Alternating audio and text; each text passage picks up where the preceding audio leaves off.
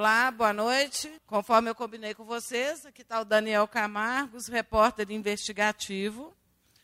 E um cara que já tem uma bagagem muito grande nessa área de reportagem investigativa, na investigação jornalística.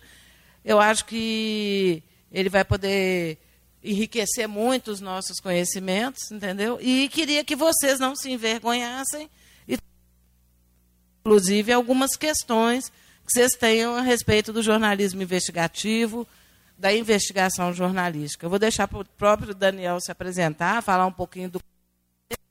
E depois colocar algumas coisas sobre o tema e abrir para vocês para um bate-papo. Daniel. Obrigado, Adriano.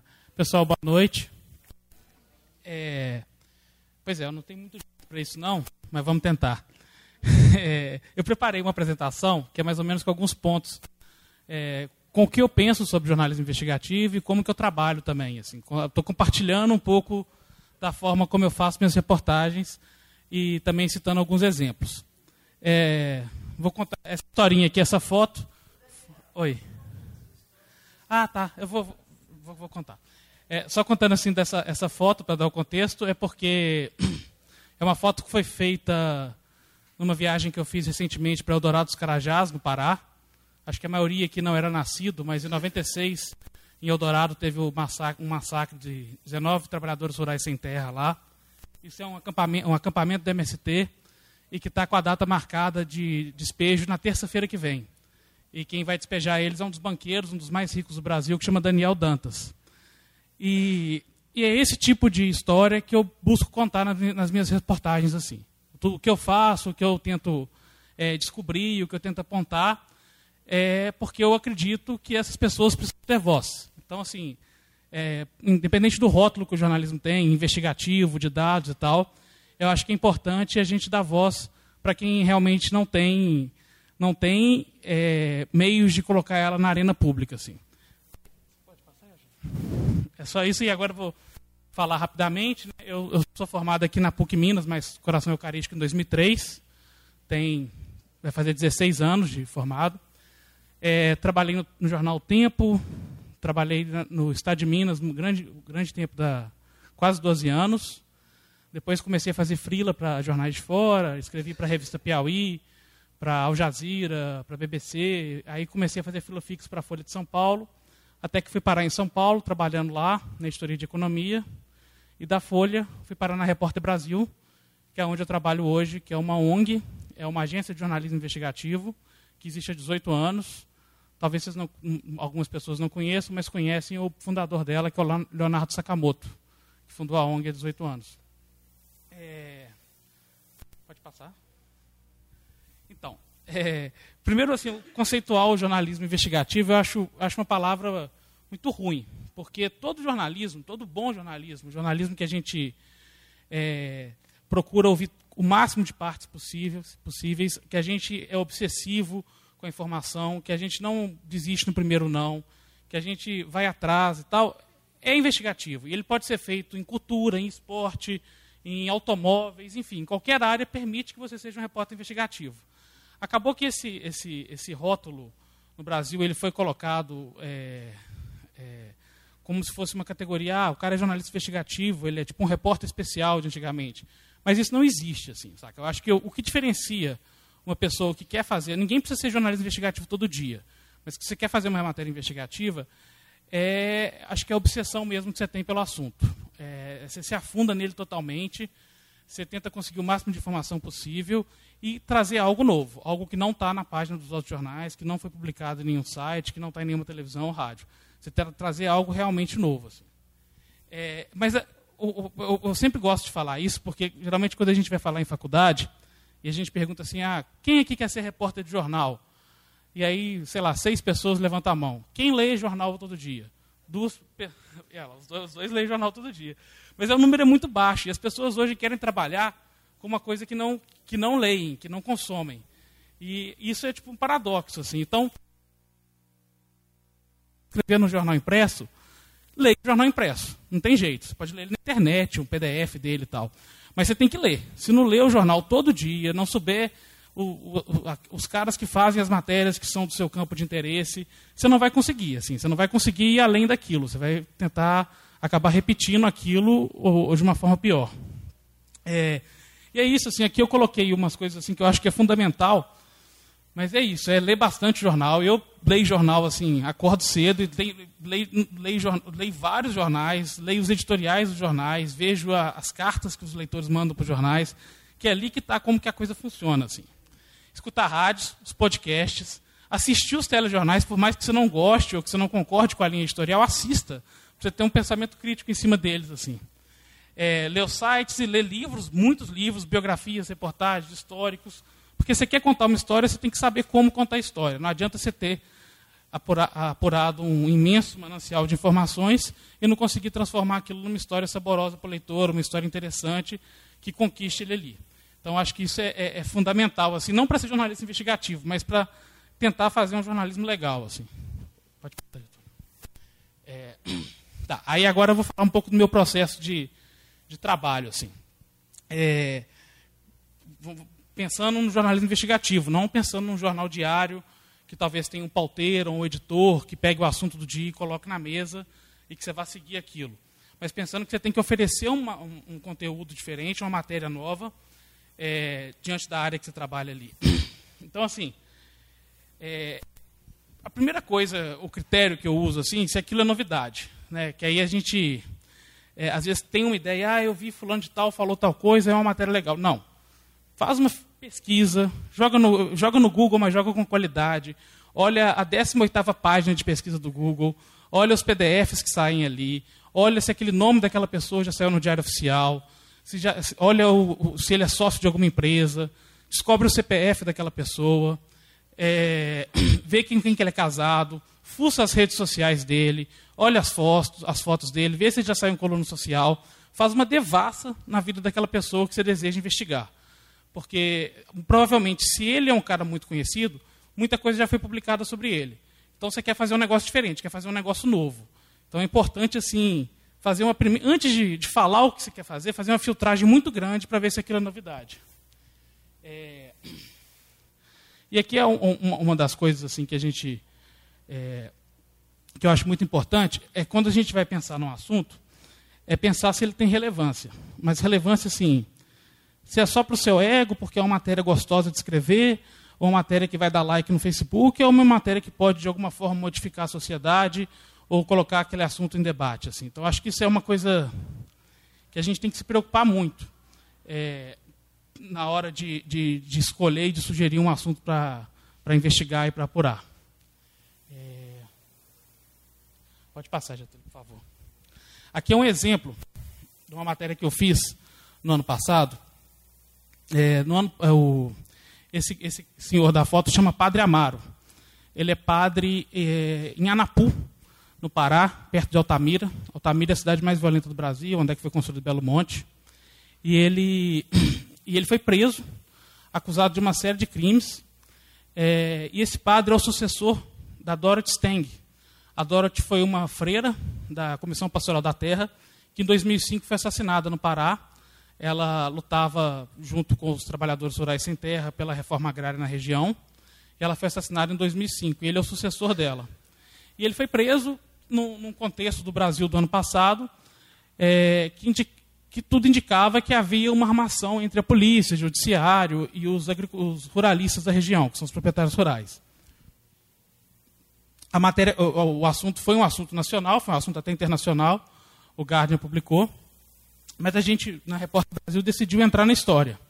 É, ir até lá e contar, tentar entender, investigar o porquê que ele foi preso, porquê que ele pegou, ficou 90 dias na cadeia, é, de que, que ele estava sendo acusado, se as acusações tinham fundamento, é, quem eram os acusadores dele, se essas pessoas tinham interesse. E aí, pode, pode por favor, Getúlio. É, tá, só mostrando mais uma vez que o assunto estava na arena, o Intercept chegou a dar uma matéria também em abril, é, contando um pouco da história, do contexto de lá. Pode passar, por favor. E aí, eu fui lá em novembro, acompanhar o julgamento dele, passei 15 dias lá em Anapu, é uma cidade assim bem violenta. Um exemplo: as pessoas quando sentam no bar nunca dão as costas para a rua, geralmente para a Transamazônica, e muitas sentam no bar e colocam a arma em cima da mesa. É, nos últimos três anos tiveram a morte, foram 16 trabalhadores rurais assassinados em conflitos por terra lá. Então é um dos locais mais violentos do Brasil. E esse padre, ele tinha um lado, ele estava do lado dos trabalhadores rurais sem terra, contra os madeireiros, os grileiros, que são as pessoas que roubam as terras da União. E a gente vai entender, tentar entender qual que era esse contexto. É... E aí, pode passar, que isso é legal. É uma história super complexa, muito complexa, assim, com vários atores. É... Ela tinha os acusadores, tinha a polícia, tinha o judiciário, tinha o Ministério Público, é... tinha o passado da Dorothy Steng, as pessoas que mataram a Dorothy Stein, que foram condenadas, estavam entrando de novo nessa história do padre. E aí é uma coisa, quando você tem uma coisa, uma história muito complexa, você tem que organizar ela, senão você não consegue ter o desenho dela na sua cabeça. E aí eu uso muito isso, desse site que chama draw.io, que é uma forma de você montar um organograma. Pode passar, por favor, Getúlio. E aí você vai colocando.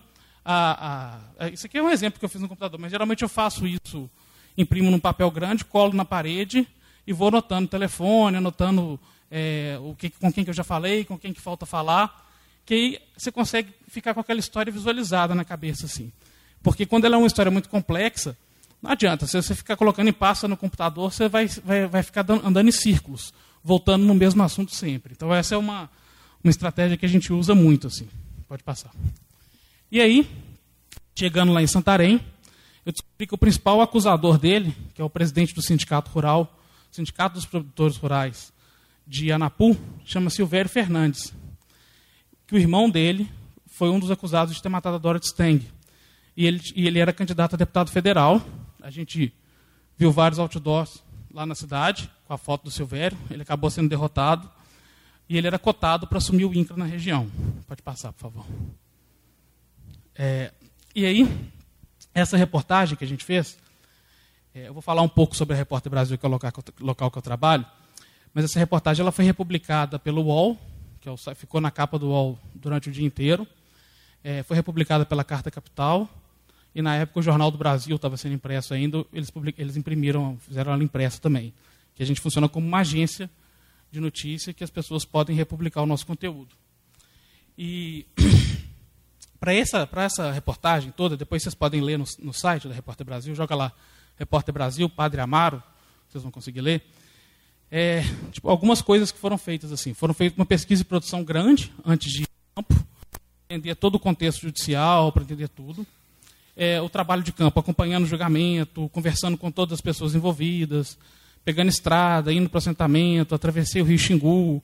Enfim, foi um, uma, uma odisseia. É, uma investigação documental pesada, principalmente no fórum da cidade, de pegar pastas e pastas. Eu uso muito um scanner de celular, que quando você está num fórum, alguma coisa assim, você consegue escanear os documentos para poder ler depois com mais calma. É, o Ministério Público Federal já tinha feito uma investigação, procurei eles também. E o IBAMA, que agora está no, no centro das atenções, mas vou mostrar ali como a gente consegue pegar muita informação importante no site do IBAMA. É, e aí também encontrei várias testemunhas do processo, conversei com elas, elas deram uma versão diferente da que estava no inquérito da polícia. E por fim eu entrevistei o padre, que falou pela primeira vez depois que saiu da cadeia. É, aí tá os links, quem quiser ler pode entrar lá depois. Aí pode passar, por favor. E assim, a gente. Eu não sei o que, vocês imaginam, mas muita gente fala assim: ah, pô, o cara faz jornalismo investigativo e tal que legal. Não, não é legal, assim, não tem, não tem glamour nenhum. nenhum. Geralmente é, você fica pensando vários, porque como a matéria não é uma matéria de tiro curto, ela não sai no dia seguinte ou na semana seguinte, às vezes você fica um mês fazendo uma reportagem, você fica pensando naquilo dia e noite, pensando naquilo, lendo sobre aquilo, achando mais alguma coisa, aí vê um documentário, aí lê um capítulo de um livro, e aí você fica ali aprofundando nesse assunto, dormindo nesse assunto todos os dias, começa até a sonhar com isso. É, e tem essas coisas assim que você tem a sensação permanente de que está deixando algo para trás. No meu caso, eu tenho um bruxismo e quando eu estou no meio de uma investigação, ele ataca muito forte. É, eu tenho insônia, tenho pesadelo com isso, porque você tem é, você está mexendo com gente geralmente muito perigosa, gente que, que, que de alguma forma te ameaça, que, que ameaça seu trabalho. Essas pessoas mataram 16 pessoas em três anos. E é o que eu gosto de brincar muito, assim. É, geralmente eu falo com o meu editor, eu falo assim, olha, tudo que eu queria, com todo respeito, claro, era cobrir o treino da América, assim, sabe? Chegar lá, ficar sentado e... Porque é, muito, é, é, é, é difícil, você tem concorrência, é desafiante, mas é, você, não, você não leva tanto serviço para casa, assim, sabe? Você não fica pensando... É, é, tudo, tudo, é difícil, mas é, às vezes alguma, isso, isso, é muito complexo. Aí pode passar. Essa daqui eu falei de ameaça. Essa é uma matéria que eu fiz, é, foi publicada em abril.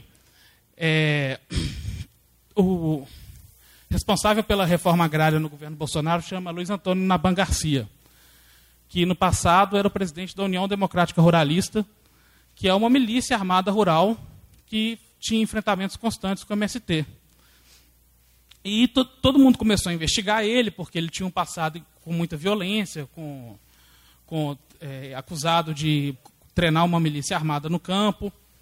E aí, nessa investigação, eu achei um processo trabalhista de um cara que tinha sido, é, como é que fala, pistoleiro da UDR, tinha sido condenado por ter matado um, trabalhador do MST no Paraná, e ele tinha pedido para a UDR uma indenização trabalhista porque ele tinha sido pistoleiro e não tinha recebido por isso. Aí o juiz disse que, que não ia aceitar, porque a profissão de pistoleiro não é uma profissão regular. Ele perdeu a ação trabalhista, mas com base nessa ação trabalhista, eu achei o telefone do advogado dele da época, que consegui falar com ele, fiz uma entrevista com ele, e ele ligou, o, o secretário da Reforma Agrária, a contratação dessa pistolagem que matou um cara do MST na década de 90. É, essa entrevista pode passar, por favor, Getúlio. E, o, esse, esse, esse do governo Bolsonaro, a gente descobriu que é esse daqui, de boné da Mercedes-Benz, que é um cara que estava no treinamento de uma milícia armada. E essa matéria eu fiquei com ela pronta, mas eu não consegui entrevistá-lo. E assim, você está fazendo uma denúncia grave com uma pessoa do governo e você tem que falar com ele.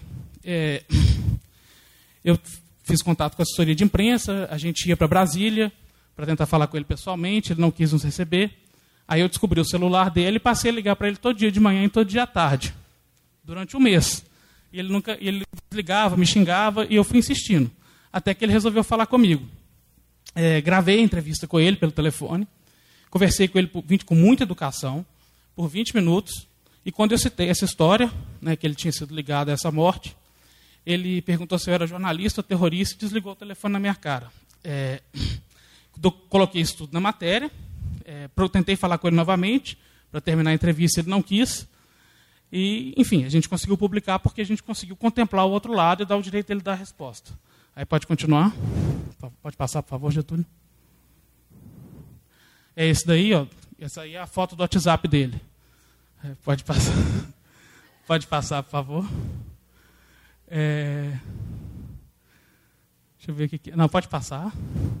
Ah, e tem a ligação dele com, com, com várias fontes do governo, com o Onyx Lorenzoni e tal, que a gente foi ligando esses fios todos para construir a reportagem. É... Isso aqui é uma coisa fundamental, assim, principalmente quando você está fazendo uma denúncia. Ouvir o outro lado é fundamental. Por mais desagradável e virulento que seja, você tem que conversar com, com a pessoa. Por mais que você esteja falando que ela matou alguém, você tem que entrevistar e dar o direito dela responder, e se ela falar que não matou, você tem que explicar direitinho os motivos e procurar saber se ela está certa. É, então, assim, algumas coisas que é, que é uma das coisas mais difíceis, porque às vezes as pessoas te xingam, você não tem que responder, não tem que xingar, tem que manter a calma. E aí eu acho que eu coloquei um vídeo, não sei se vai dar para passar um pedacinho. Pode, pode passar, por favor, Getúlio. Olha se dá para rodar esse vídeo. Ah, não vai dar. Volta lá que eu vou explicar dele. Esse cara daqui, chama Rubens Valente, é um dos melhores repórteres do Brasil. Ele é repórter da Folha de São Paulo, em Brasília. Isso aqui, ele fez uma entrevista, acho que em 2017, com o Bolsonaro. Vocês jogam no, no YouTube, é uma aula de jornalismo, assim, isso vale por um semestre. Ele estava totalmente preparado, sabia tudo que ele ia perguntar, dado por dado, ele perguntou com categoria e foi xingado a entrevista inteira, em nenhum momento revidou e só entregou informação para o entrevistado. Assim, é uma, é uma, uma aula. Depois vocês joguem Rubens Valente, Bolsonaro, entrevista no YouTube que vai ter lá. Pode passar, por favor. Agora, não sei se eu estou falando muito rápido, estou com medo de não dar tempo. Mas vou dar uma pincelada assim, de como que a gente usa da alguns dados para fazer reportagem. É, vou, vou, pincelar também com um exemplo. Esse é um levantamento feito pela Repórter Brasil no ano passado, que era um ano eleitoral. A gente fez um ruralômetro, que é uma, um, um cruzamento de vários dados com as votações dos deputados nos quatro anos do governo Dilma e Temer, né? mostrando como as, as pautas, como que eles votaram, o que, que eles propuseram e como que foi o comportamento dele em questões relativas aos homens do campo, quilombolas, indígenas, trabalhadores rurais. Nisso, a gente gerou um, uma pontuação, fizemos um cálculo matemático e definimos um valor que é a febre ruralista de cada deputado. Então, cada pontinho desse é um deputado do Congresso passado, e quando você clicava no, no, deputado, você conseguia ver como que foi a atuação dele em relação aos homens do campo. É um trabalho que envolveu uma equipe gigante, com muito tratamento de dados, porque a gente teve que pegar a declaração de imposto de renda de todos os deputados, quais eram, quais eram proprietários de terra. É, a gente cruzou informações da campanha eleitoral, depois, a gente fez a, já desse congresso que entrou agora, mas com base nessa metodologia, é, pegamos todos os doadores, pessoas físicas, cruzamos com os dados da Receita Federal, vimos as empresas que esses doadores tinham e vimos quais empresas que eram multadas pelo IBAMA ou multadas por trabalho escravo. E aí a gente conseguiu chegar ao número que 25% do Congresso é financiado por empresários é, desmatadores e escravagistas, é, com base em cruzamento de dados. assim. Mas isso depois a gente pode explicar mais e voltar a conversar, mas é, ele é fundamental para você ter... Se não, se não tivesse esse cruzamento de planilha, a gente não conseguiria chegar a esse dado. Assim. Aí pode passar, por favor. Aqui é um pouquinho da explicação do que foi esse ruralômetro, é, de como que ele foi feito, foi desenvolvido pela equipe e tal, que a gente ouviu várias entidades também que deram uma consultoria para a gente sobre isso. Pode passar, por favor. E aí algumas das reportagens que foram geradas lá, a partir dele. Assim, ó. Musa do Veneno, isso foi no ano passado recebe doações de empresários ligados a agrotóxicos.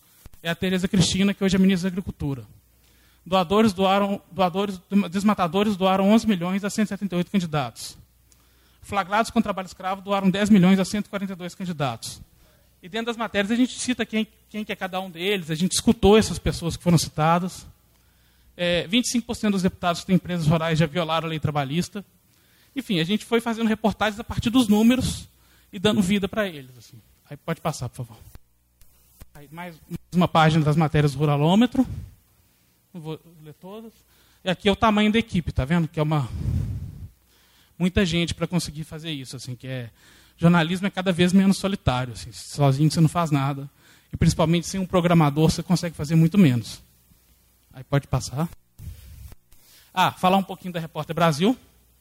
É, é, como eu disse, é uma ONG que foi, vai fazer 18 anos agora e que a missão é essa: identificar e tornar públicas situações que ferem direitos trabalhistas e causam danos socioambientais no Brasil, visando a mobilização de lideranças sociais, políticas e econômicas para construir uma sociedade de respeito aos direitos humanos, mais justa, igualitária e democrática. Pode passar, por favor. Aqui tem um pouquinho da história, pode passar.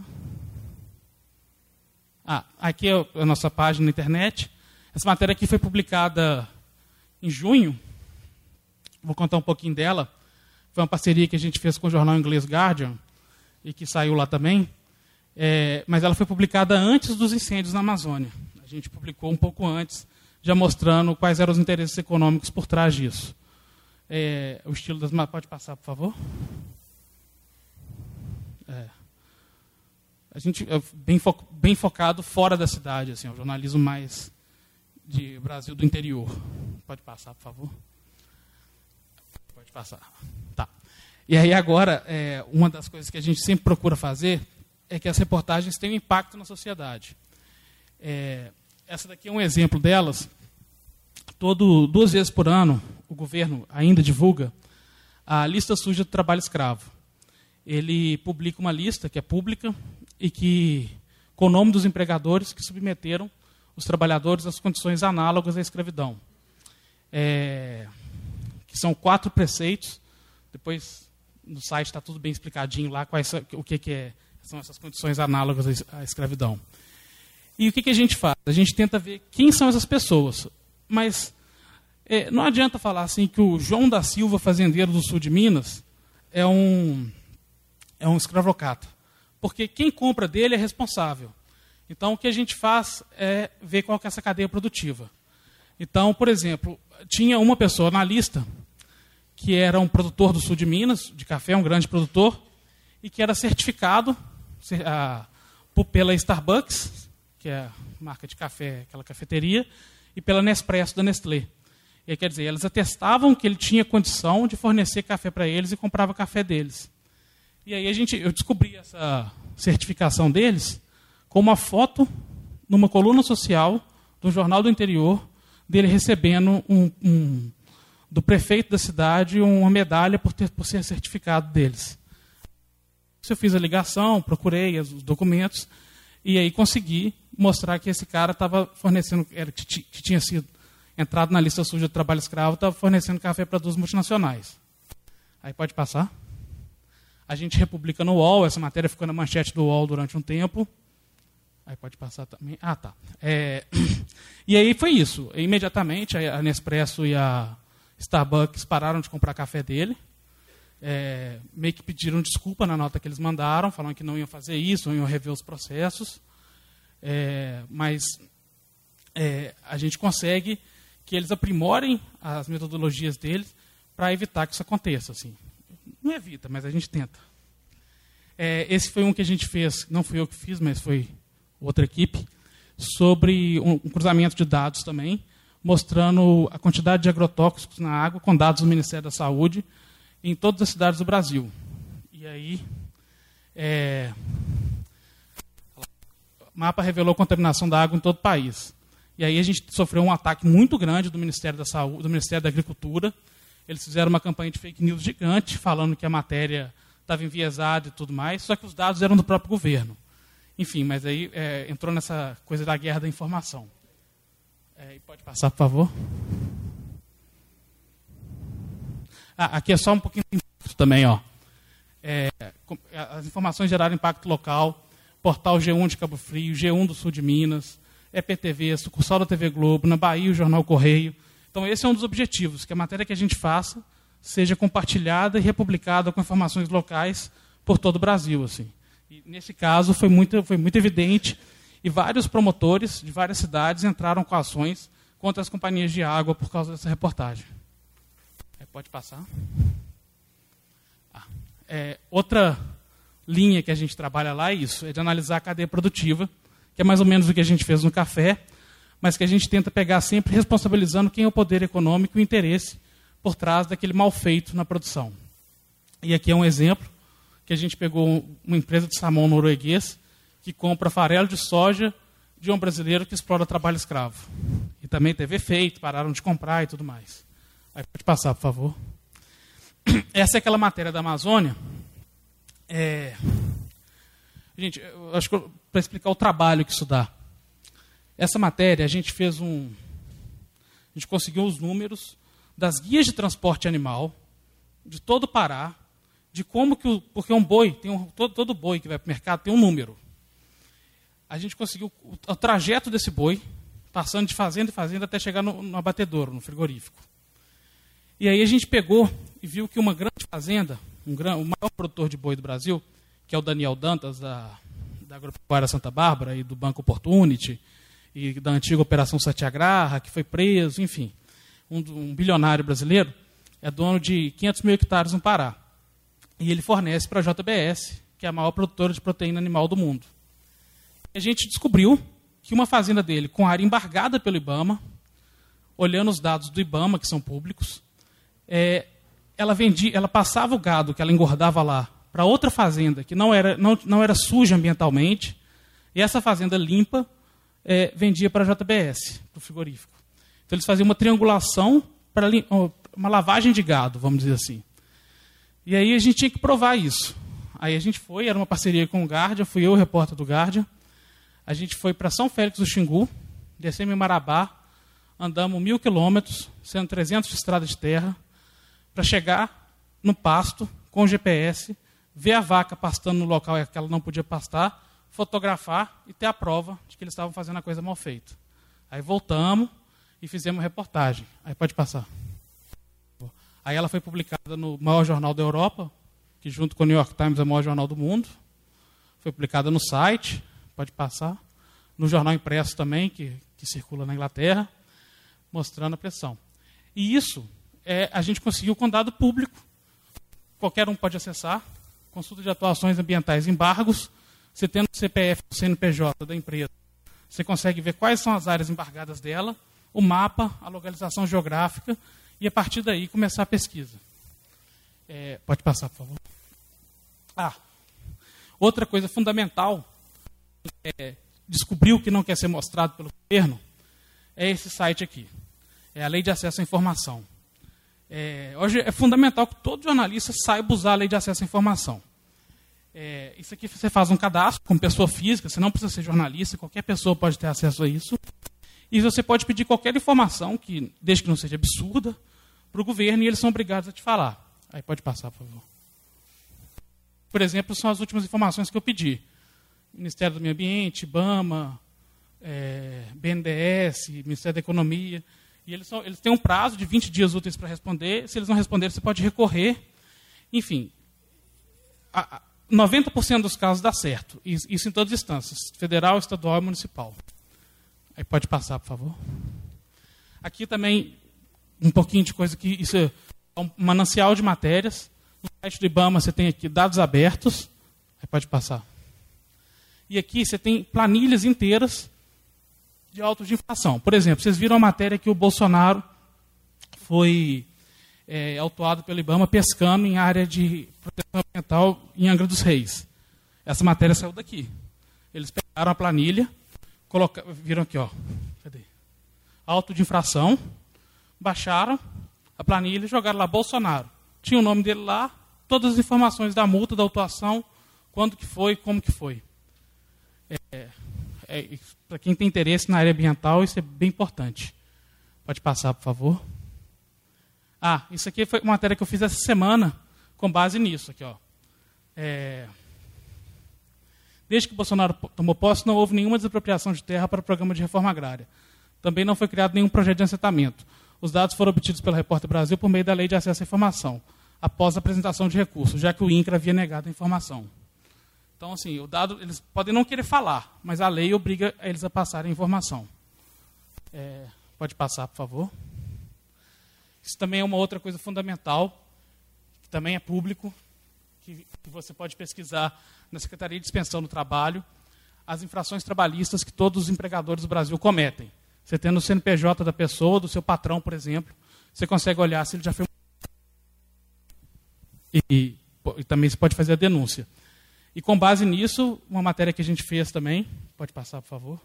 Pode passar, por favor? Quando o ministro do Temer tomou posse, a gente descobriu que ele tinha sido multado por manter trabalhadores rurais sem registro e expor funcionários agrotóxicos, com base nesse site que é público para todo mundo. Isso foi uma matéria que teve uma repercussão gigante, porque ele tinha acabado de tomar posse. Pode passar, por favor, Getúlio. Aqui ele, ele, ele deu uma entrevista depois para a gente se justificando, falando que os trabalhadores eram de vizinhos. Aí pode passar. E alguns lugares que saiu, na Folha, Estado de Minas, Globo News, Deutsche Welle da Alemanha, Brasil de Fato, Zero Hora, tudo repercutindo essa informação. Aí pode passar, por favor. Aí, é esse endereço que vocês fazem essa pesquisa sobre infrações trabalhistas. É, pode passar também? Pode passar, por favor. Ah, tá. É, às vezes a gente tem um assunto que não é tão novidade assim, e que está todo mundo cobrindo, e que é difícil achar um, uma coisa nova. Né? Por exemplo, é, quando rompeu a barragem de Brumadinho, de Mariana, você tem 500 jornalistas fazendo a mesma cobertura e elas tendem a ser muito repetitivas assim. É... Mas é possível, assim, sempre você tentar achar é, brechas para conseguir entrar nas matérias. É, esse, é esse, é um exemplo que a gente fez, uma análise da, da mudança ambiental do, no último governo e mostrando que o secretário que continuou de um governo para o outro, do PT para o novo, é, ele alterou a lei de uma forma que reduziu o critério de risco das barragens. É, pode passar? É, isso a gente obteve umas gravações do, da reunião de funcionários da Vale com os funcionários da Secretaria de Meio Ambiente. eles, o que eles pediram para os funcionários virou lei depois. É, pode passar? Ah, essa é uma matéria, eu gosto de contar a história dela, que ela é uma das matérias que eu mais gostei de fazer. É, eu cobri, quando a barragem de Mariana rompeu, eu trabalhava no estado de Minas, e eu fiquei quase um mês morando lá em Mariana, porque fazendo cobertura diária para o jornal. Me envolvi muito com a história, depois escrevi para outros lugares também, e acabei aprendendo um pouco dessa, dessa coisa da mineração. E sempre me incomodou muito a relação é, das empresas siderúrgicas e mineradoras financiando campanhas políticas. E eles têm um grande lobista em Minas, que chama Fernando Coura, que é vice-presidente da FIENG. E eu descobri, também lendo Coluna Social, que a filha dele, quando casou, é, foi um casamento gigante. E eu conto, o que, que eu resolvi fazer? Eu peguei as fotos, vi quem que era quem, anotei o nome de todo mundo. Tinham 28 deputados, dois, um, um governador, um ex-governador, senador, enfim, estava todo mundo lá e de todos os partidos possíveis.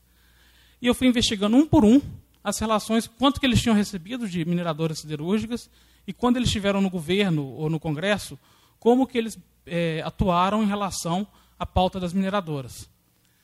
E consegui achar várias relações entre os, os políticos que estavam no casamento e o, e o principal lobista, a, o casamento da filha do principal lobista. E aí foi essa matéria. Aí pode passar. E essa é uma outra também, que aí já é mais corriqueira, que a gente fez lá em Brumadinho, com vídeo, com um mini documentário, mostrando, é, enfim, a, a, situação logo depois do rompimento. Mas mesmo quando é uma coisa é, mais, mais quente assim, dá para cobrir e dá para pensar em pautas diferentes. É, nós vamos abrir para perguntas, não vamos? Mas antes eu queria fazer uma coisa. É, é o seguinte, eu sou do Sindicato de Jornalistas aqui de Minas e a gente está é, oferecendo cursos no sindicato que são pagos, mas que eu tenho algumas cortesias, é, para estudantes e jornalistas recém-formados. Então, amanhã vai ter dois cursos. De manhã, de jornalismo televisivo, com a Fabiana Almeida, que é repórter da Globo, e com o André Basbal, que é editor da Band lá em São Paulo. E à tarde, com a história de dois jornalistas dando os macetes e tal, que deixaram a redação e criaram o próprio negócio deles. É, então eu tenho aqui, vou passar. Quem, quem, quiser ir lá, é no sindicato amanhã. O, o jornalismo televisivo é de manhã, de nove e meia a meio-dia e meia. E o de, de empreendedorismo é à tarde, de uma e meia às quatro e meia. É, cada um fala por 50 minutos e depois abre para perguntas e respostas. assim. É bem dinâmico, com mais focado na prática mesmo. É, eu vou passar uma lista. Quem tiver interesse, quiser ir lá amanhã, só assinar. Se tiver muita gente, eu faço um sorteio no final. Se não, eu, a gente dá a cortesia. E no sábado, dia 28, vai ter mais dois cursos também no mesmo modelo. De manhã, assessoria de imprensa, com o gerente da assessoria de imprensa da prefeitura e uma assessora de imprensa da Assembleia Legislativa. E à tarde, um curso com o que, o que é preciso para ser um bom repórter, assim, mas um fechamento do nosso curso, que é com um professor que foi professor aqui da PUC por quase 30 anos e que é uma referência para uma geração de jornalistas aqui de Belo Horizonte, chama Fernando Lacerda.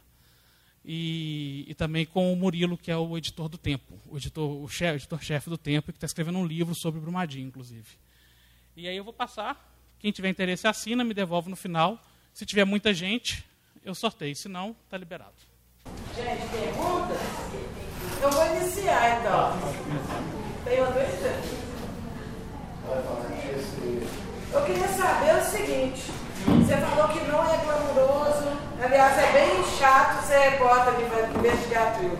O que, que move um repórter investigativo? Ou especificamente, o que, que te move a ser um repórter investigativo? Ué, é difícil essa resposta, né? É...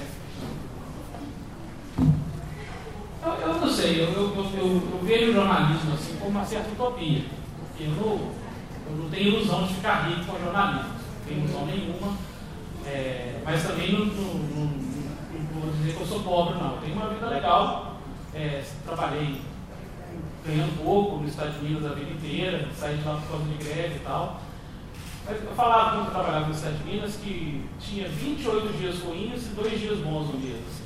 Mas às vezes o dia bom vale muito a pena, sabe? Tipo, é, você se sente parte dos acontecimentos, você vê que as matérias, no caso do jornal investigativo, assim, você vê que as matérias podem é, colocar certos, certos assuntos em discussão na sociedade e que de uma forma, né, às vezes, pode até melhorar a sociedade, no conceito que a gente tem. Então, eu, eu, acho que o que move é um pouco isso, assim, é uma, é uma utopia, não é... Agora, eu, eu, mas eu vejo assim, que as pessoas que geralmente fazem jornalismo e que, que persistem no jornalismo, né, porque é cada vez mais difícil, e isso não é, não estou querendo ser iludido aqui, é cada vez mais difícil trabalhar em redação, é cada vez mais difícil conseguir sobreviver só com jornalismo, mas quem persiste nisso é porque acredita, assim, acredita que eu acho que sei lá, é, é, é bobo falar, mas acredito que o mundo pode melhorar um pouquinho assim, com, com a série. Mais alguma pergunta? É, o Daniel, eu vou fazer também, depois eu gostaria que alguns alunos que estão fazendo ética e jornalismo também perguntassem para você, porque eles leram o código de ética muito bem, estão muito afiados na questão. Se vocês puderem depois é a questão do bem intercept no Brasil, uhum. que a gente discutiu em sala de aula, né?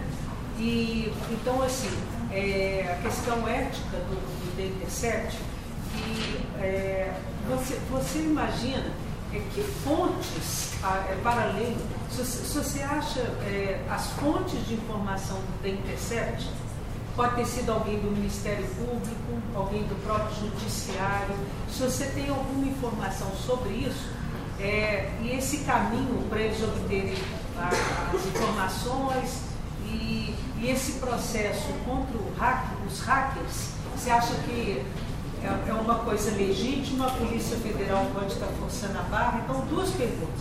Se a Polícia Federal pode estar forçando a barra nessa investigação? E dois, é, quem seriam outras fontes do The Intercept? Pode ser até um procurador da República dissidente. É. O que, que você pensa sobre isso? assim, eu, que eu, pelo que eu entendi, parece que todas as informações que eles estão trabalhando são no celular do Delta Dallagnol. Todos os grupos, tudo isso. Então, assim, não parece, pelo contexto das matérias e tal, que foi um vazamento de um, um, procurador. Eu até imaginei no início que tinha sido isso. Mas parece que realmente o que vazou foi de um, de um celular do Delta. Porque todas elas têm a mesma raiz. É o grupo que ele está. Tá, nunca partiu só do Moro, sempre tem o Delta no caminho. Assim. Eu acho que a, a, a, o que está bem ficando claro assim, é que o, foi um grupo, foi um celular dele que foi ou hackeado, enfim, não sei o que aconteceu. Eles não falam sobre a fonte, né? Que é um direito constitucional, né? E tá, eles estão certos. É, eu não sei se esse hacker foi o hacker que passou, como eu disse que procurou a Manuela Dávila e a Manuela passou por Blin. É, isso eu realmente não sei. Assim.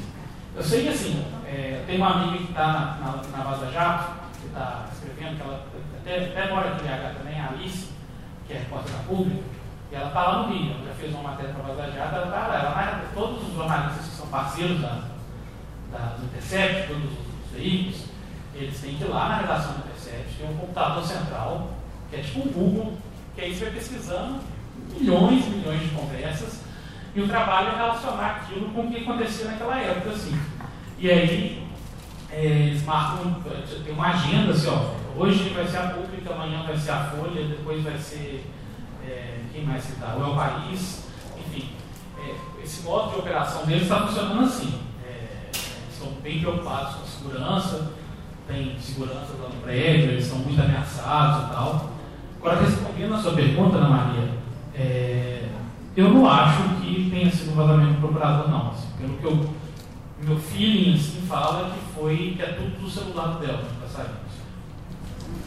E, ela, ela... Luana.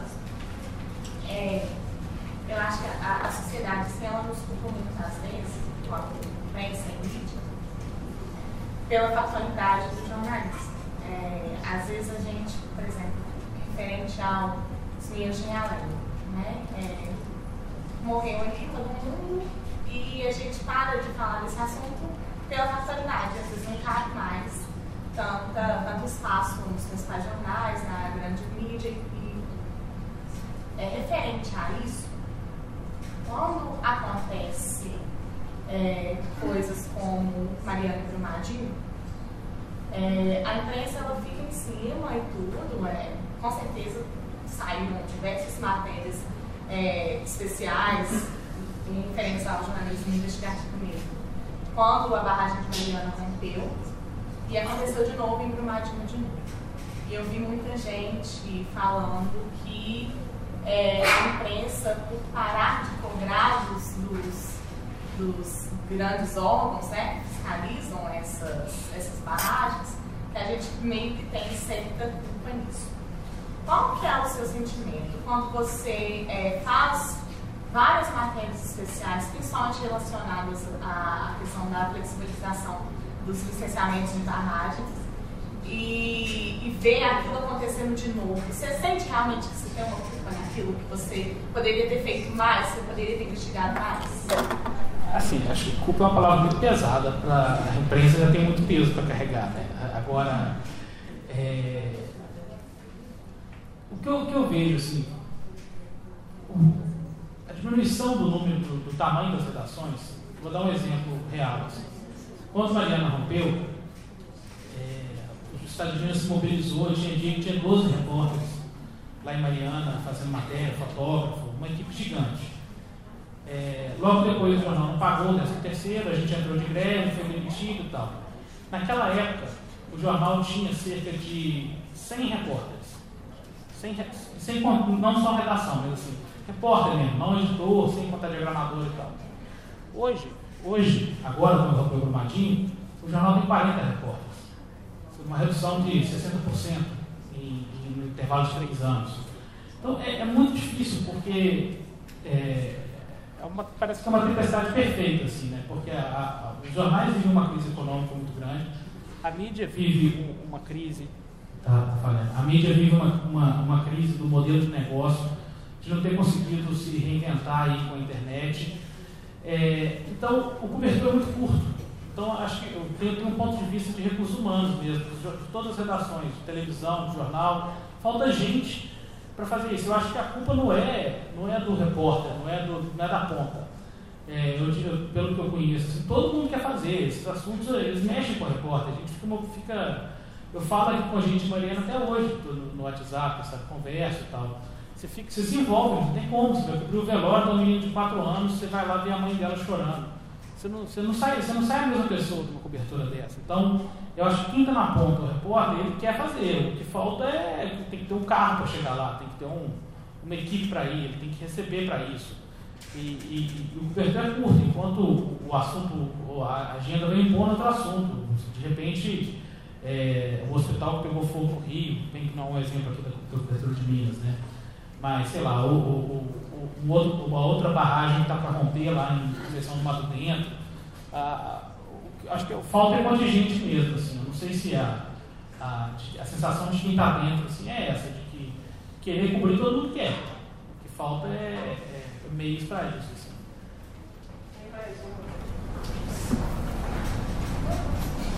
Ô Daniel, então deixa eu perguntar. Então, claro. É, como é que fica a questão da integridade física? Qual é a retaguarda que vocês têm? Quer dizer, vocês estão em situações de conflito, igual você falou, acho que Altamira, né? Que chegou lá, ninguém dá as costas, todo mundo com sua arma na mão, mas uma volta para sem arma, né? Está dentro de uma situação de conflito, perigosa, está sendo olhado, está sendo observado, o sujeito causa estranhamento, não faz parte daquele contexto. Qual a retaguarda em termos de integridade física que o repórter tem, a? É, a gente tem um protocolo de segurança em campo é um protocolo que a gente tem que seguir ele. Assim. Então a gente tem que comunicar, dependendo da situação, de hora em hora ou de duas em duas horas com quem está na base. A gente tem sempre, quando a gente vai para um lugar de muito conflito, é, porque assim, é, às vezes a gente não conhece essa realidade, mas esse Brasil profundo é bem violento, assim, muito violento. É, então a, a gente tem sempre procura pessoas que sejam da nossa rede, assim, é, Vamos supor, lá em Altamira você tem o ISA, Instituto Socioambiental, você tem a CPT, que a gente tem contato, tem as freiras da CPT. Então antes a gente liga, a gente pega o telefone deles, faz uma rede, se der, se der alguma merda, se for palavra, mas a gente tem para quem correr. Assim. Então é, isso faz parte da produção da matéria. Por exemplo, eu estou indo semana que vem para Sinop, no Mato Grosso, subir na 163, que é a, ferrovia, a rodovia da Soja, que vai até Altamira, até Santarém, Mato Grosso Santarém. É, eu tô, hoje eu fiquei fazendo esse protocolo de segurança. Fiquei cuidando, procurando os contatos, pessoas, conhecidos, para poder ter uma rede e assim, e, e, avisar a qualquer sinal de perigo e não se expor. Sabe? É, é assim, uma coisa que a gente tem que ter bem claro na cabeça, a gente não é super-herói. É, mas essa, essa matéria desse Padre Amado, é, a Napu é uma cidade muito pequena, na beira da Transamazônica, muito feia, assim, muito empoeirada. E eu queria pegar uns processos do fórum que era contra o, o, o acusador do padre. Só que o fórum é uma casinha, um lugar pequeno, assim, e muito hostil. Então eu deixei, na hora que eu já tinha feito o check-out no hotel, colocado a mala no carro, passei no fórum, comecei a consultar esse processo, escanear, virou um burburinho danado, todo mundo conversando, os tipos de processo que eu estava olhando. Eu vi ali que eu estava muito exposto. É, terminei a consulta, entrei no carro fui embora direto, saí da cidade. É, assim, é, você começa a entrar na paranoia também, né? Porque você fica olhando se está sendo perseguido e tal. Quando eu cheguei em Altamira, que também não é uma cidade muito benta, é, eu estava com cabelo maior, um pouco mais de barba. A primeira coisa que eu fiz, assim, eu parei o carro no hotel, atravessei a rua, fui na barbearia, falei, raspa o cabelo, tira a barba, guardei o óculos no bolso, falei assim, ó, se alguém quiser pegar um gordo cabeludo de óculos, não vai achar o cabeludo mais, vai achar só o gordo. Porque é, é isso, assim, não tem muito o que evitar, sabe? Você não tem como andar com segurança, não tem como é, usar uma estrutura diferente, assim. É ter bom senso e ficar sempre alerta, assim, e avisar, avisar tudo o que acontecer. Pode falar. Boa noite. A minha pergunta é assim, quais são os principais dilemas enfrentados pelos profissionais de jornalismo na investigativa? E a segunda questão é, no caso do exercício jornalístico em mídias é, digitais, quais os erros éticos mais comuns que vocês têm observado? Como é que se chama, perdão? Na sombra. Na sombra. É, você perguntou dos dilemas, né?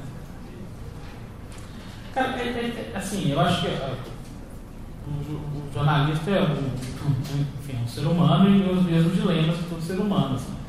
Agora, tem uma, uma, uma coisa que eu aprendi uma vez no curso com, que eu fiz da Reuters, era um professor, um cara muito bacana, um jornalista cobriu, foi chefe de reportagem na Casa Branca e tal.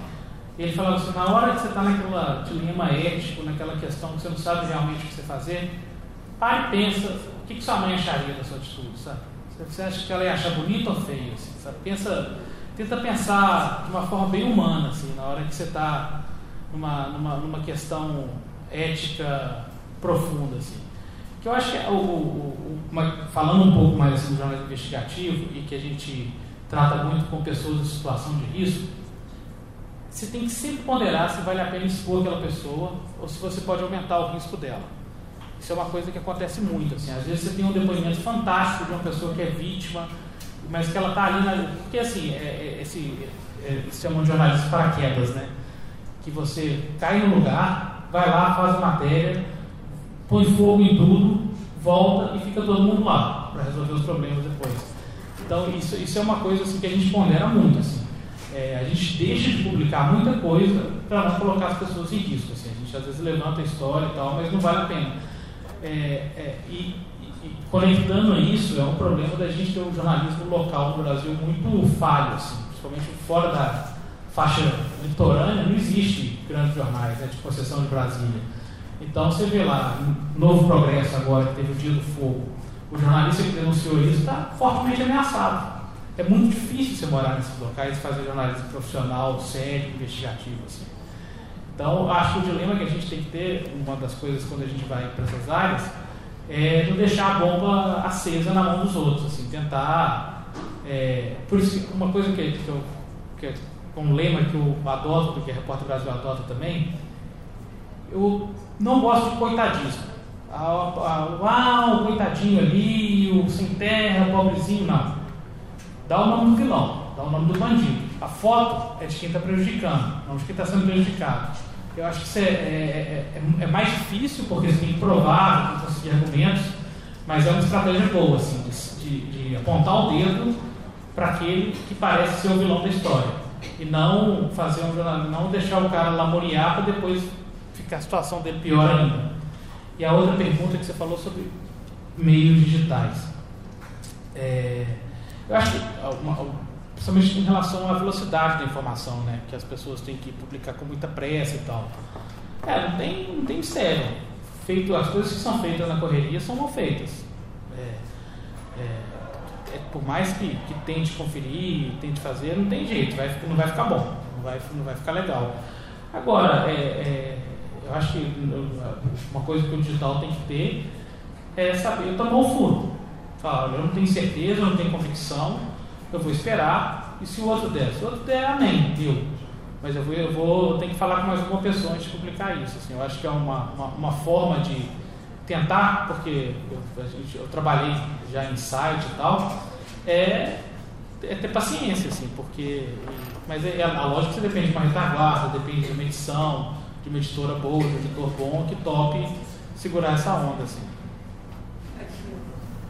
Eu, eu queria fazer uma pergunta a respeito do. Hoje em dia não, né? Porque senão da Repórter Brasil, então com certeza é menos, mas como que era antes fazer esse jornalismo investigativo e lidar com os, com os interesses que, o, que as empresas têm, que a empresa que você trabalhava tinha.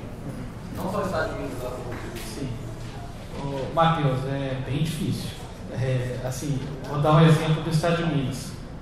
É, teve uma 2010, eu acho, fiz uma matéria mostrando que os vereadores tinham sido financiados lá em Congonhas, tinham sido financiados pela CSN e que eles iam votar a aprovação da mineração no Morro do Engenho, que é aquele morro que faz a moldura dos profetas, o aleijadinho na igreja.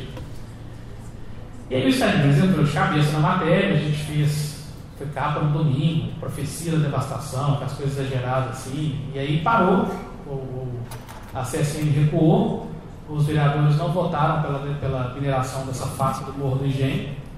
E aí estava liberado, fazendo matéria. Aí passou um mês, tinha outros assuntos correlatos lá, veio um, um caderno publicitário da CSN é, e não, não consegui tocar mais no assunto. Mas, assim, isso é uma postura do jornal, e não estou falando de um jornal, mas isso acontece em todos.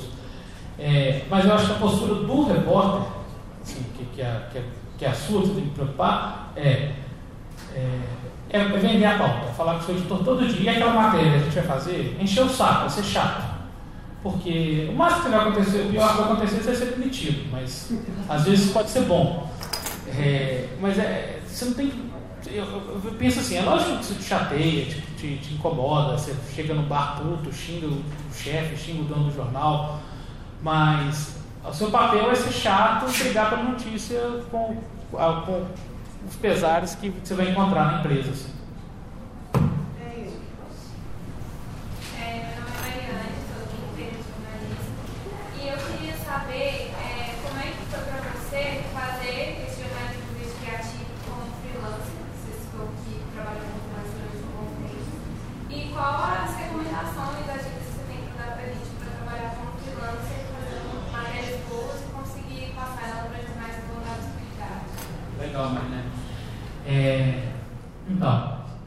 Coisa, você tem que ser cara de pau. É, você entrar no site, é, eu fiz isso várias vezes. Você entra no site, vai lá em expediente, vê quem que é o nome da pessoa, se não tem e-mail dele lá, acha o cara numa rede social, manda, manda mensagem, fala, e tem uma boa pauta. E aí a gente volta naquele caminho. Assim, tem uma pauta inédita, uma pauta boa, conectada com o que está acontecendo, e que vai despertar interesse. E muitas vezes, na hora que a gente pensa pauta, a gente tem que pensar que a pauta não é boa para a gente, ela tem que ser boa para a discussão. Então, às vezes, ela, ela, a gente tende a pensar muito as pautas que estão ao nosso redor. Assim, e isso acaba limitando um pouco. É, uma, uma, uma, estratégia que eu adoto, não sei se eu posso recomendar isso aqui, mas que eu sempre fiz foi o seguinte: eu fazia a matéria, eu sabia que a matéria era boa, eu fazia a matéria, escrevia e mandava pronta. Quer publicar? Aí isso já deu errado algumas vezes, já deu errado, eu perdi a matéria, não em lugar nenhum. E, e algumas deu certo, eu construí pontes, construí relações, depois as pessoas me procuraram e tal.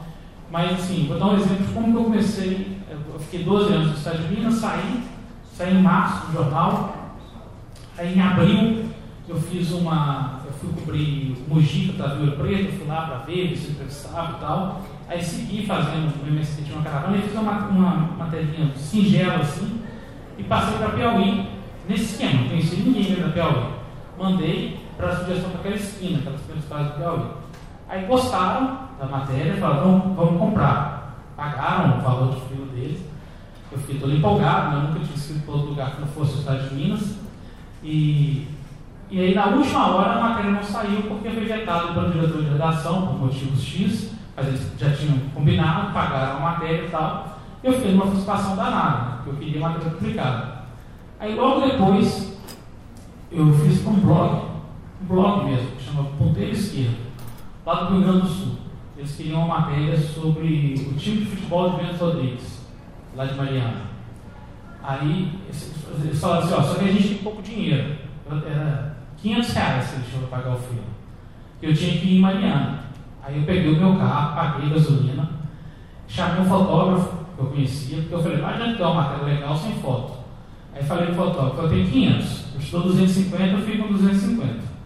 E ainda não fiquei com nada, eu paguei gasolina de volta, sobrou quase nada. Aí fui lá, fiz a, das pessoas que eu conhecia da Estados Unidos, fiz a reportagem, saiu nesse blog, tinha um ponteiro esquerdo, é, essa matéria, ela chegou na final do Prêmio Petrobras, jornalismo, foi maior, hoje é o maior prêmio do Brasil, na categoria esporte, não ganhou, fiquei entre os três finalistas. Fui lá no Teatro Municipal do Rio e tal. E a partir dessa matéria, o cara da Piauí leu e pediu para escrever uma matéria sobre outro assunto, Mariana, lá de. Então, você, você entendeu assim, o que eu estou querendo dizer? Que às vezes uma coisa que você está fazendo que parece ser pequena, pode te abrir uma porta grande. Assim. E aí, a partir dessa outra, a Folha chamou para começar a escrever para eles aqui. Assim. Então é isso, às vezes um, uma coisa que deu errado, depois vai para um lugar que você acha que não é tão legal e acaba dando certo. Assim. E, e, é isso, esse cara de pau, é, procura as pessoas, assim, você, tipo, é, você acha que tem uma matéria da Repórter Brasil, você me manda um e-mail. Tem uma matéria, acha esse perfil.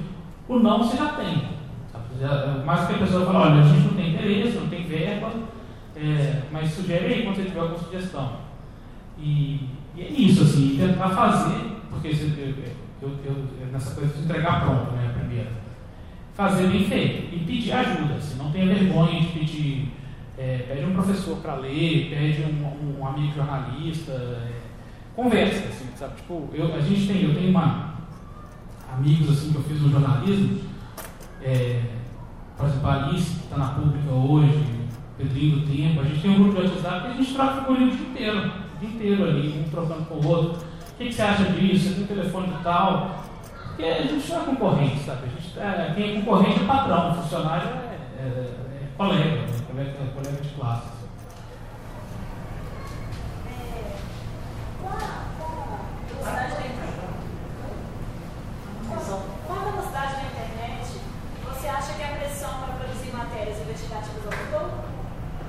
Aumentou?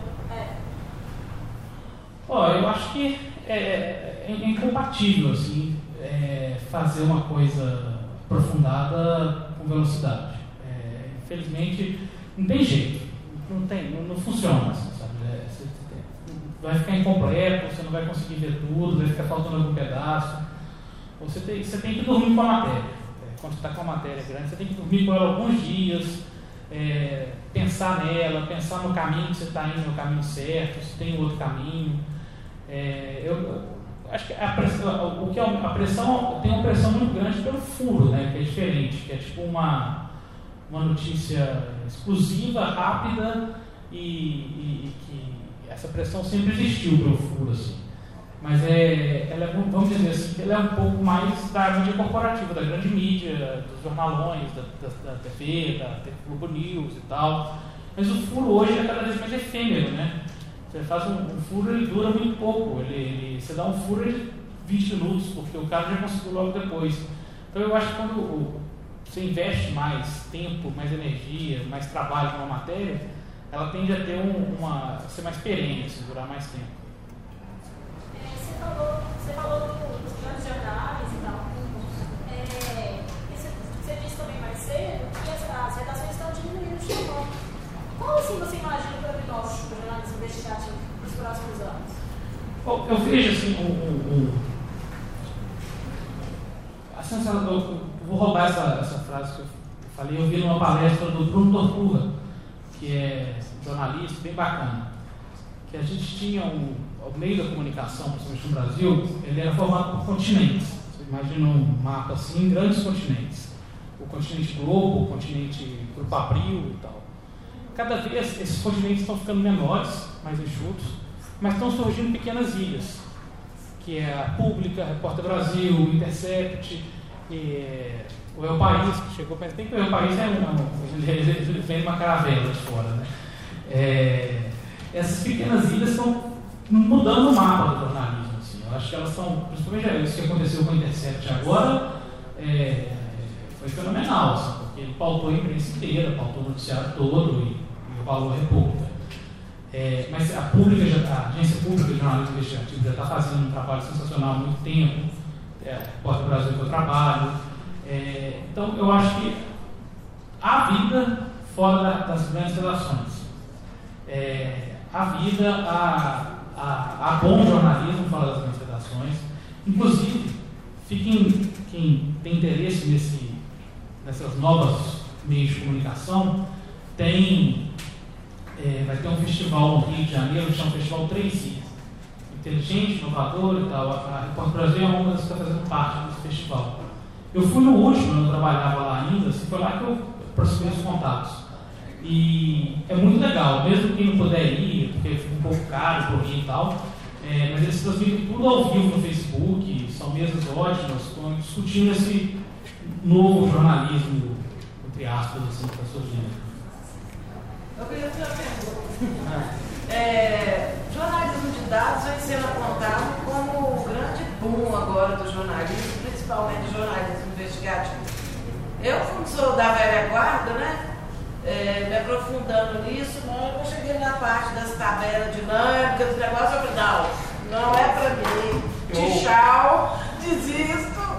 Então eu queria saber o seguinte, eu fiquei me perguntando, gente, eu duvido que jornalista com é, o raciocínio de jornalista, ele dá conta de fazer isso. Dá! Olha, quem está formando agora, aprenda a mexer no Excel, gente. Aprenda a mexer no Excel, fazer uma tabela dinâmica, porque assim, é fundamental.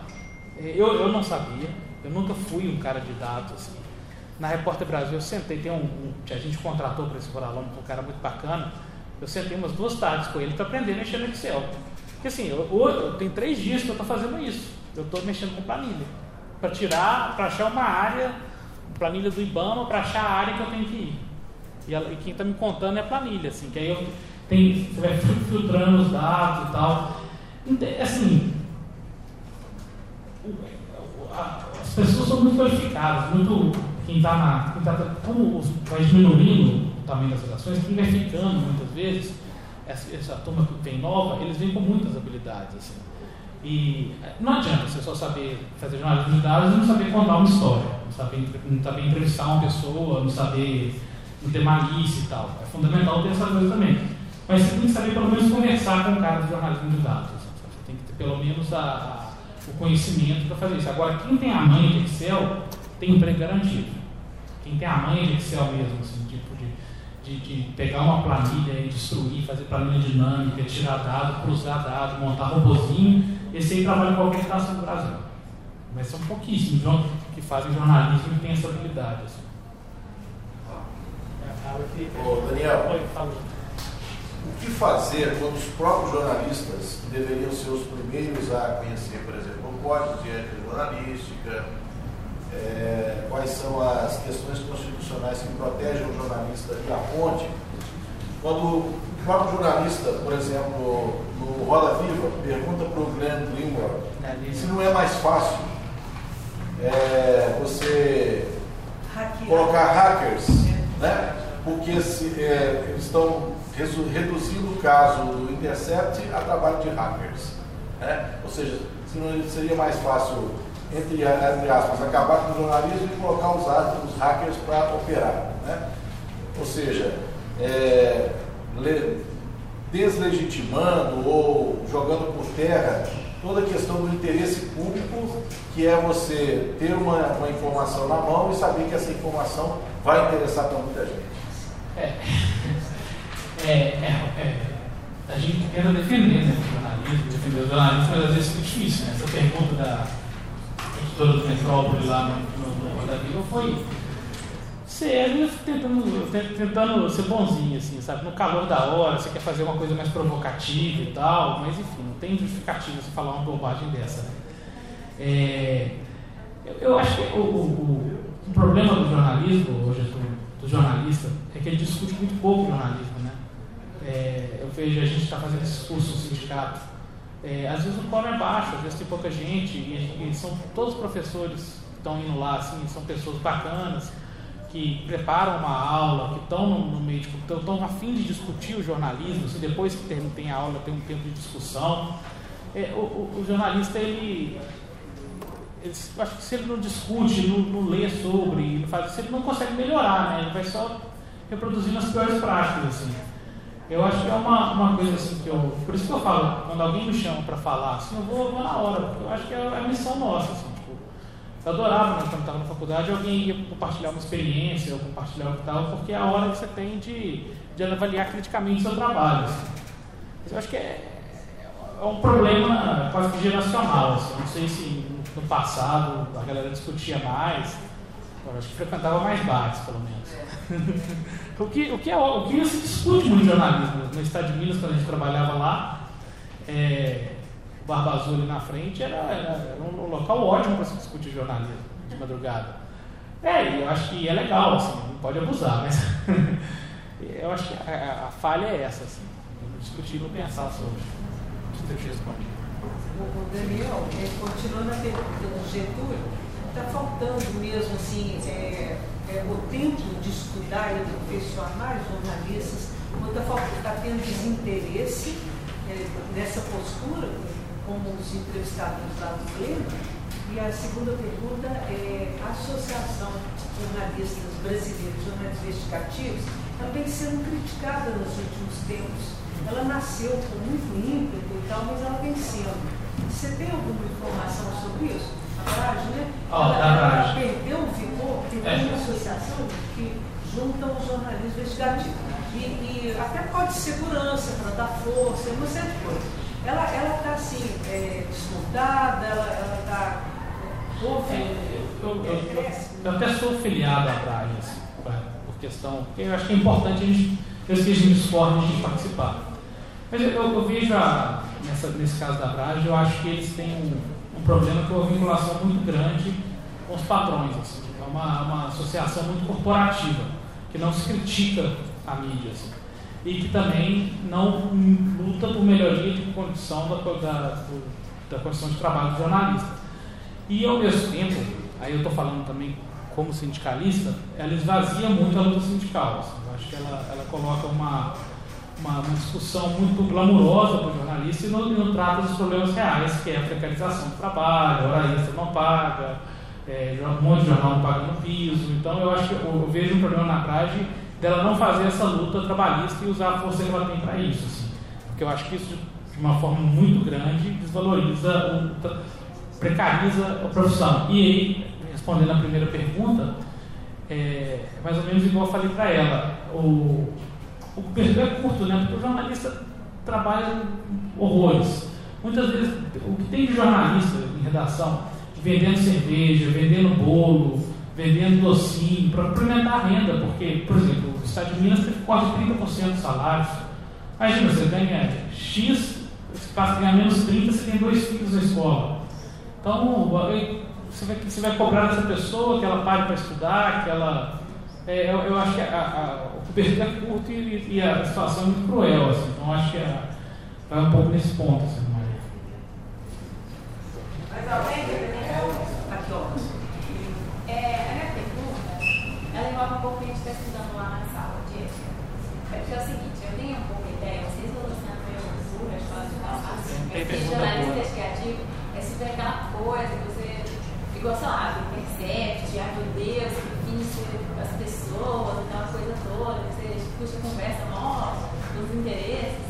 E aí eu entro muito naquela coisa, a minha dúvida é essa. Se no jornalismo investigativo é realmente essa coisa toda, tipo assim, você situa lá com você mesmo, tipo assim, devo fazer isso ou não devo, tipo assim, será que vale a pena? Não tem esse risco, mas tipo assim, não nada, né? cara tá tapa mesmo. Ou na verdade é só um filme que eu tô vendo? Não.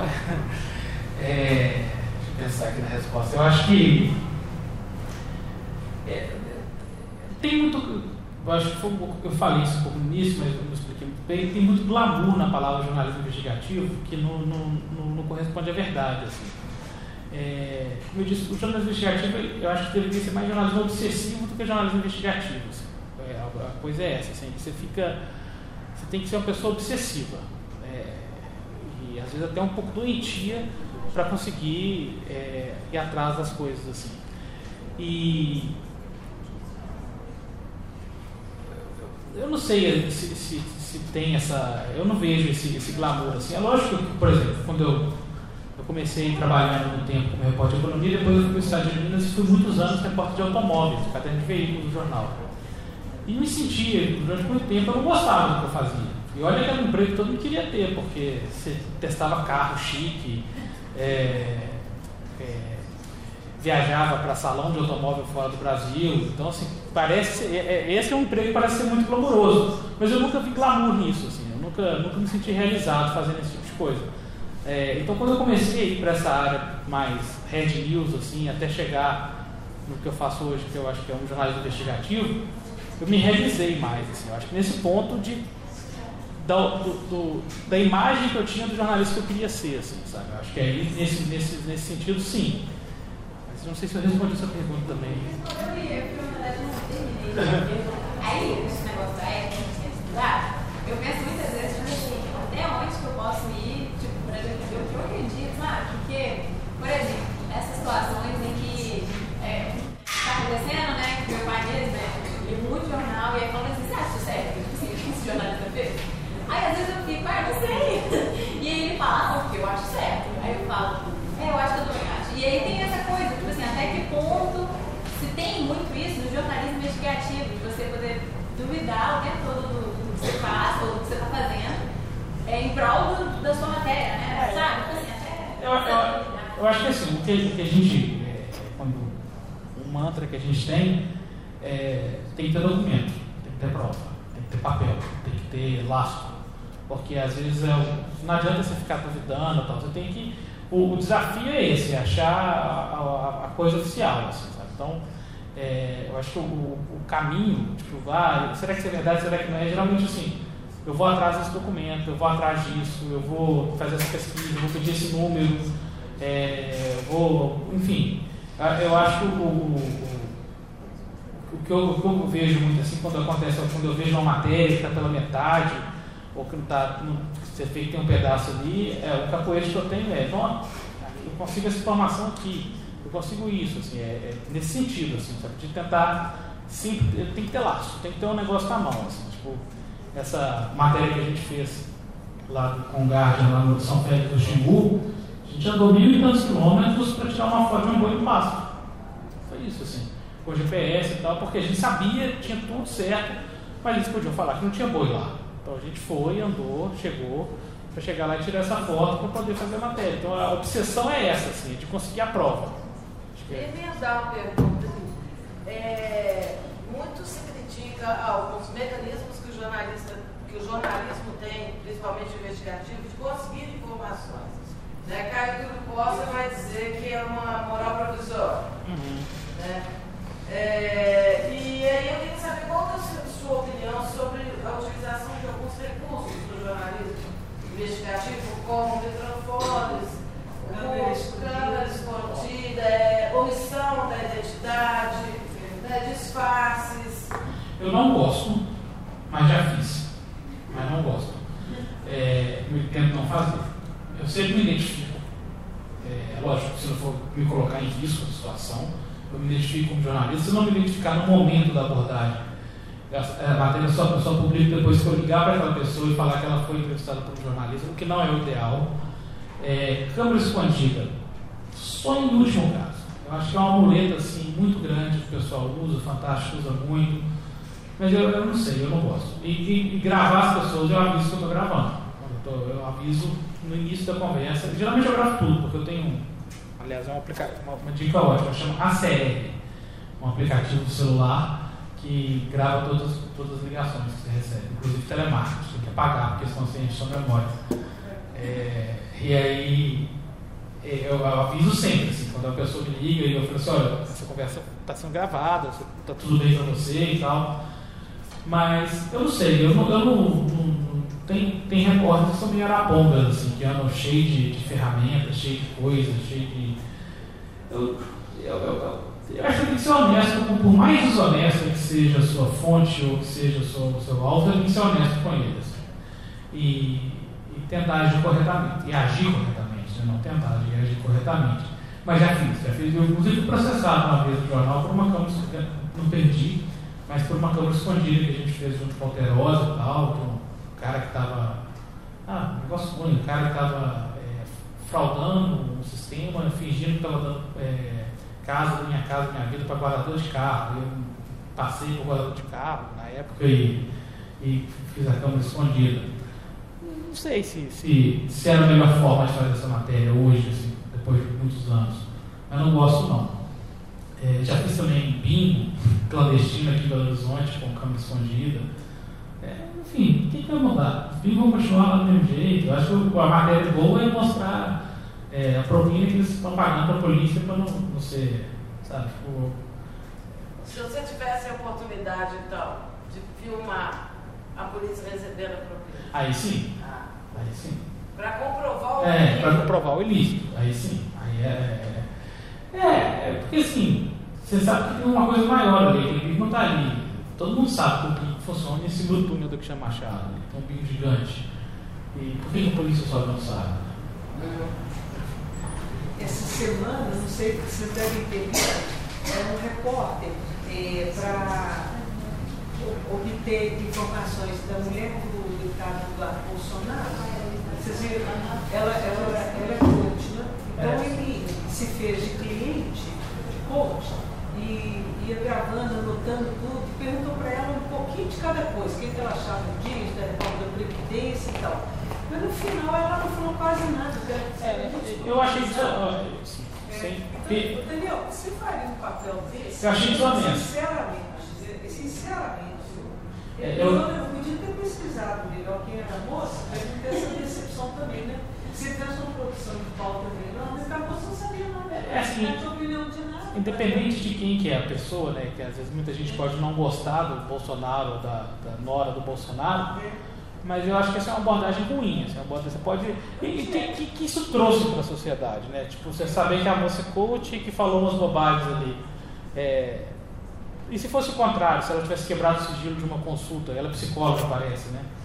Enfim, eu, eu- isso aí eu, eu acho muito ruim. É, mas o pessoal faz, e, mas foi na época, né? Foi na revista Época. Saiu, saiu ontem, né? Na revista Época. Eu, eu penso, meus colegas também podem dar opinião, eu acho que isso desmerece o jornalismo. Eu acho que isso leva a sociedade a ficar na dúvida qual o limite. Eu, eu acho que gera, na hora que você falou dos seus pais e tal, eu, gera, o jornalista pode fazer tudo, ele deve fazer, e na hora que vem o Glenn fazendo um trabalho que está correto, se questiona a validade do trabalho dele. São, são dois pesos, duas medidas, muito, porque a sociedade fica confusa até onde o jornalista pode ir com base em quais direitos que ele tem de fazer o quê. É, eu concordo, concordo totalmente, Ana Maria. Eu acho que. É, é, é, mas acho que é isso. E a gente, e a gente no, no- voltando àquela questão do Getúlio, assim, da gente discutir o jornalismo, né? Porque é, como se faz, né? É, e a gente não tem, eu não, eu não tenho opinião formada sobre é, uma regulação do jornalismo, não tenho, tem prós e contras, assim. Mas eu acho que é muito solto realmente. Assim. Acho que a gente tinha que ter uma forma de mais madura de discutir e até de recriminar, não recriminar, mas de, de condenar certas, certas práticas. Né? Mas é, é, é, ao mesmo tempo é muito perigoso né, fazer essa condenação pública. Assim. Porque você dá um poder exagerado para quem você não sabe que vai ter esse poder. Né? Ok, gente? Acho que agora já esgotou, né? Daniel, aqui estão as listas Ah, deixa eu que o ver. pessoal preencheu Deixa eu ver o tamanho.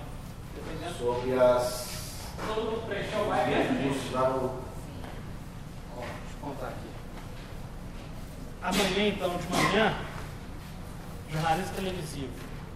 1, 2, 3, 4, 5, 6, 7, 8, 9. Beleza, pode ir todo mundo lá amanhã de manhã. É, me procura, eu vou estar lá amanhã fazendo inscrição e mediando tudo. À tarde, ninguém É quer. pra ir mesmo, gente? É pra ir, Se inscreveu ali, é pra Eu ir vou, mesmo. eu vou colocar na planilha diária, tem certificado, tá? É pra assumir compromisso. Tem certificado do curso, a gente manda, vai mandar em outubro, assinado pelo sindicato e a parceira é a UniBH, que cedeu a aula inaugural pra gente. Assessoria de imprensa. 1, 2, 3, 4, 5, 6, 7, 8, 9, 10. Meu limite era 10. Beleza, tá liberado, todo mundo pode ir também, assessoria de imprensa. E esse, todo mundo tá, ganhou cortesia, vou colocar esses nomes na planilha. Outubro a gente manda os certificados. E me procura lá amanhã. Beleza? E se alguém eh, quiser indicar outras pessoas para irem e tal, de outra faculdade que vocês conhecerem, pode lá no site do sindicato, tem os telefones, e-mails, tudo. Vocês, tem um telefone celular no fim lá, é o meu. Aí vocês podem falar que a gente faz inscrição. Queria só que você repetisse, amanhã de manhã é jornalista televisivo. É, amanhã de manhã é jornalista televisivo com a Fabiana da Globo e o André da, da Band. O André foi editor do Jornal Nacional há muitos anos, é um cara sensacional. E à tarde, ninguém quer ir, mas no dia 28. Sábado à tarde, É, tarde é o pior horário. Dia 28, assessoria de imprensa, é com assessor da prefeitura da Assembleia, com uma larga experiência, falar um pouco de campanha política também com o Vitor. E à tarde, o que é preciso para ser um bom repórter, é, com o Fernando Lacerda, que vocês conhecem o Fernando, né? E o Murilo. Beleza? Muito obrigada. Então, gente, obrigado a vocês. viu?